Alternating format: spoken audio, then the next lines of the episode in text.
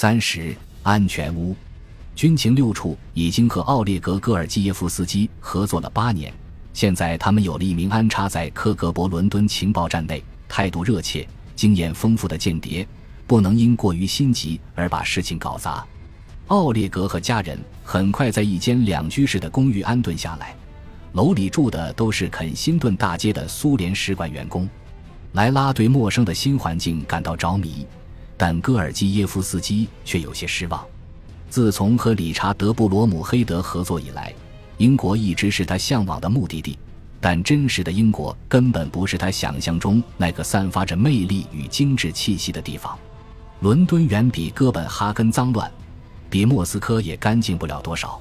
我本以为一切都会更加井然有序，更有魅力。不过。他觉得能来到英国就已经是一个巨大的胜利，对英国情报机构和他自己来说都是如此。军情六处肯定已经知道他来了，但他过了几天才和他们联系，以防克格勃监视。抵达伦敦后的第二天早上，戈尔基耶夫斯基步行四分之一英里来到苏联使馆，向门卫出示了自己崭新的通行证，并在他人陪同下来到了克格勃情报站。一个位于使馆顶层的孤立空间，这里狭小且烟雾弥漫，人们互不信任。名字难听的负责人古克更是猜疑成性。阿卡迪瓦西里耶维奇·古克少将，名义上是苏联使馆的第一秘书，实际上是克格勃情报站的负责人。他两年前来到英国，十分排外。古克非常无知，野心勃勃，而且常常喝得烂醉如泥。他认为，任何对外国文化的兴趣都只是装腔作势，排斥一切书籍、电影、戏剧、艺术和音乐。通过在波罗的海国家镇压反抗苏联统治的民族主义者，古克在克格勃反情报局脱颖而出。他推崇使用暗杀手段，也是这方面的行家，喜欢和人吹嘘自己干掉了多名叛逃到西方的辩解者。包括斯大林的女儿和纽约犹太人防卫同盟的主席，他只吃俄国菜，每顿饭都会吃很多，几乎不会说英语。来伦敦前，他是莫斯科市的克格勃负责人。和米哈伊尔·刘比莫夫不同，他讨厌英国和与英国有关的一切，但他最憎恶的是苏联驻英国大使维克多·波波夫，一名受过良好教育、有点浮夸的外交官。他代表了古克所厌恶的一切。古克多数时间都待在办公室里，喝着伏特加，一根接着一根的抽烟，说波波夫的坏话，琢磨着贬损波波夫的新花样。他报回莫斯科的情报，大多数都是纯粹的臆测，精明地迎合了莫斯科甚嚣尘上的阴谋论，比如认为中情局资助了1981年3月成立的中左翼英国社会民主党。戈尔基耶夫斯基认为自己的新上级是一个大腹便便的大块头，智力平平，思想卑劣。伦敦站里更聪明也更有威胁的人是列昂尼德·叶夫罗莫维奇尼奇坦克，他是反情报部门的负责人，古克的主要心腹。他相貌英俊，心情好时会显得很有魅力，但十分冷血。他眼窝深陷，长着一双淡黄色的眼睛。可以敏锐地捕捉一切。起初，尼奇坦克认为在伦敦干好工作的关键是迎合古克，但他是一名能干的反情报官员，做事很有条理，并且诡计多端。在伦敦工作三年后，他就学会了如何与英国情报机构打交道。这份工作很特别。尼奇坦科在回忆与军情五处和军情六处的斗争经历时说：“我们是政治家，我们是军人。”但我们首先是一个精彩舞台上的演员，我想不出比情报工作更好的工作了。如果有人能给戈尔基耶夫斯基制造麻烦，那一定非尼奇坦克莫属。P 二线负责人戈尔基耶夫斯基的直接领导是伊戈尔·福德洛维奇蒂托夫，他秃顶，烟瘾很重，保持着军人作风，痴迷于西方色情杂志。常把在苏豪购买的杂志装进外交邮袋寄回莫斯科，作为送给克格勃好友的礼物。蒂托夫不是使馆正式的外交人员，但他以俄语周报《新时报》记者的身份作为掩护。戈尔基耶夫斯基在莫斯科的时候就认识蒂托夫，认为他是一个不折不扣的恶人。三名领导正在情报站办公室等候戈尔基耶夫斯基，他们的握手很敷衍，仅仅是出于礼貌。古克在发现奥列格似乎很有文化之后，立刻对这名新同事产生了反感。尼奇坦科以一种不信任任何人的保留态度审视着他，蒂托夫则将自己的新属下视为潜在的对手。克格勃是一个竞争激烈的部落群体，古克和尼奇坦科都是反情报系统培养出来的，他们天生就有一种反情报思维，本能地将初来乍到者视作威胁，认为戈尔基耶夫斯基想方设法获得了一份自己只能勉强胜任的工作。偏执总是因宣传、无知、秘密和恐惧而生。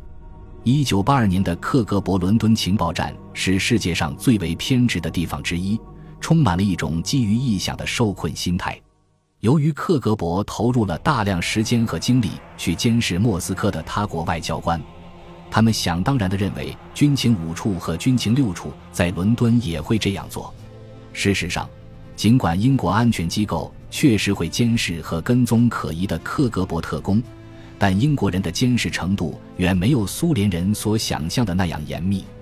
然而，克格勃坚信，整个苏联使馆都是一场大规模、持续性窃听行动的目标。没有发现窃听行为，恰恰证明英国人精于此道。克格勃认为，隔壁的尼泊尔和埃及使馆是英国人的监听点。要求官员禁止在毗连的墙壁附近说话，躲在暗处。带着长焦镜头的间谍能够跟踪每一个进出大楼的人。据说英国人在肯辛顿宫花园地下修建了一条特殊的地道，以便在苏联使馆地下安装窃听设备。克格勃禁止使用电子打字机，认为打字的声音可能会被窃听，内容会被破译，甚至害怕案件会泄露秘密。连手动打字机也不提倡使用。每面墙上都贴着警示，不要大声说出姓名或时间。窗户全都用砖砌住，但骨科的办公室除外。在他的办公室里，微型收音机喇叭传出的枯燥的俄罗斯音乐回荡于双层玻璃窗的夹层中，发出一种奇怪的低沉声音，使这里的气氛更加离奇。所有的秘密谈话都在地下室一间没有窗户、有着金属衬层的屋内进行。这里终年阴冷潮湿，到了夏天则非常炎热。波波夫大使的办公室在中部楼层，他认为克格勃可能在天花板内安装了窃听设备，偷听他的谈话。古克对伦敦的地铁系统有强烈的个人兴趣，但他坚信地铁站里的某些广告牌装有双向镜，以供军情五处监视克格勃的一举一动，所以从不乘坐。古克出门总是乘坐自己的乳白色梅赛德斯奔驰轿车。戈尔基耶夫斯基发现自己正置身于一个与伦敦其他地方相隔绝的微型国度，一个充满不信任、小肚鸡肠的嫉妒和背后诽谤的封闭世界。嫉妒、恶毒的思想、卑劣的攻击、阴谋诡计和各种检举告发行为无比泛滥。与这里相比，克格勃莫斯科中心简直如幼儿园一般单纯。伦敦克格勃情报站的工作环境确实糟糕，但此时在戈尔基耶夫斯基心中，克格勃已经不再是他的第一雇主。一九八二年七月四日，戈尔基耶夫斯基在另一个电话亭里给军情六处打了电话，预有准备的总机马上将电话转至十二层的接听席位。这次是杰弗里·古斯科特本人亲自接听，两人的对话很愉快，但简短而高效。